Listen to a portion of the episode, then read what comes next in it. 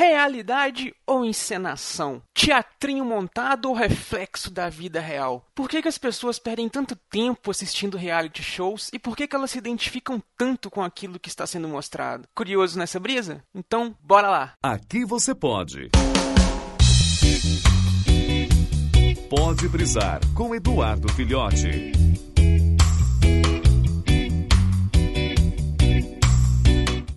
Então, queridos amigos brisouvintes, mais uma brisa aí.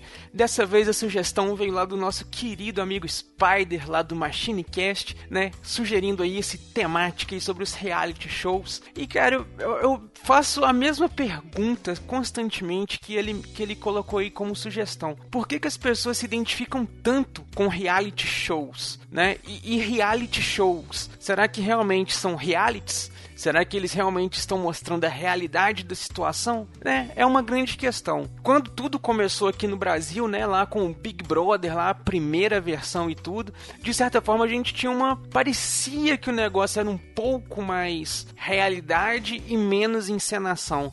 Tanto que chegou no final ali, eu, eu, me lembro que naquela época, né, o, o Bambam começou a ficar alucinado dentro da casa lá, inventou um, uma boneca cheia de, de, montada com uns negócios muito estranhos, colocou um nome na boneca e chorou, desesperou, entrou em depressão lá quando eles queriam tirar a boneca de dentro da casa lá para não ficar com ele, porque consideraram que era, né, como se fosse uma pessoa e tudo, que é algo semelhante ao que o, o personagem do Tom Hanks faz no filme Náufrago, né, quando ele coloca a mão na cara na bola e, e, chama ela de Wilson por causa da marca da bola, né? Wilson! Lá.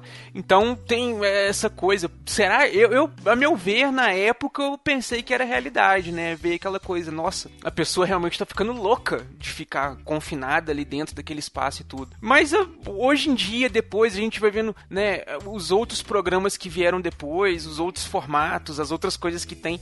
Vai chegando a um ponto que é muito difícil você engolir aquilo como sendo realidade, sabe? Como que a produção deixa aquelas coisas ali acontecerem e não toma partido nenhum. Igual o, o, o último, hum, acho que foi o último mesmo, Big Brother que teve aí, que teve a polêmica lá do camaradinha machista que tretou com a menina e que repercutiu num, num julgamento aqui do lado de fora, o cara foi expulso.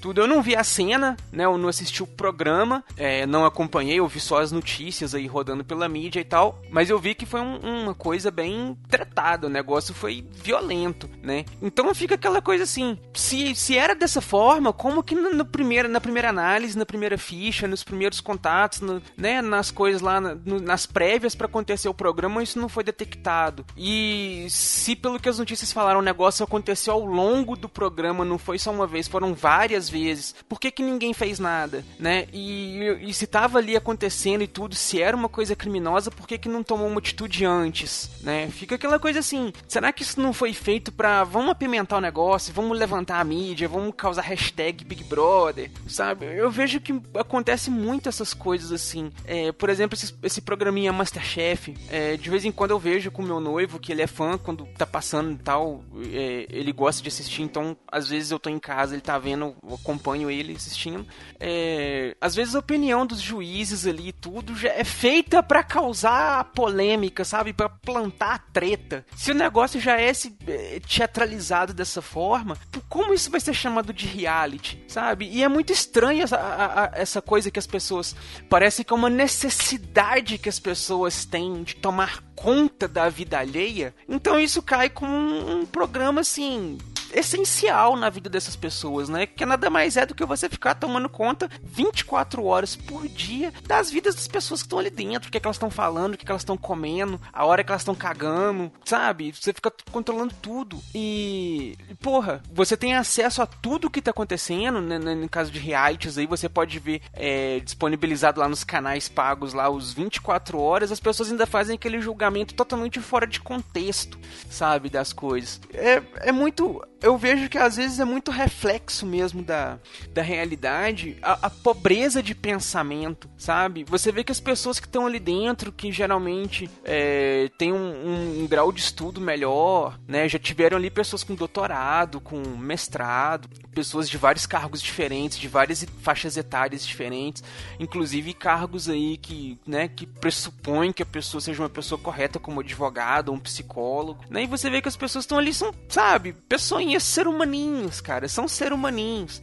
E as pessoas que dão ibope para isso também são lá ser humaninhos, sabe? Mais ser humaninhos. Então, é, que brisa louca é essa de ficar acompanhando esses facility shows aí, que eles chamam de reality shows, né? Tá mais pra facility shows. Mas, né, fica sendo aí. Eu continuo me fazendo a mesma pergunta, é uma coisa que eu não sei responder, infelizmente aí, viu, Spider? Me perdoa nessa. Mas por que, que as pessoas se identificam tanto, gostam tanto, né? Acho que a pergunta é: isso é realidade, é ficção? Que brisa é essa, cara? Esse, esse negócio é uma brisa muito louca, muito estranha.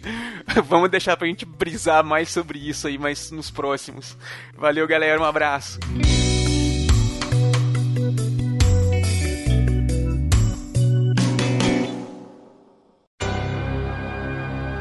Esse podcast é editado e oferecido por MachineCast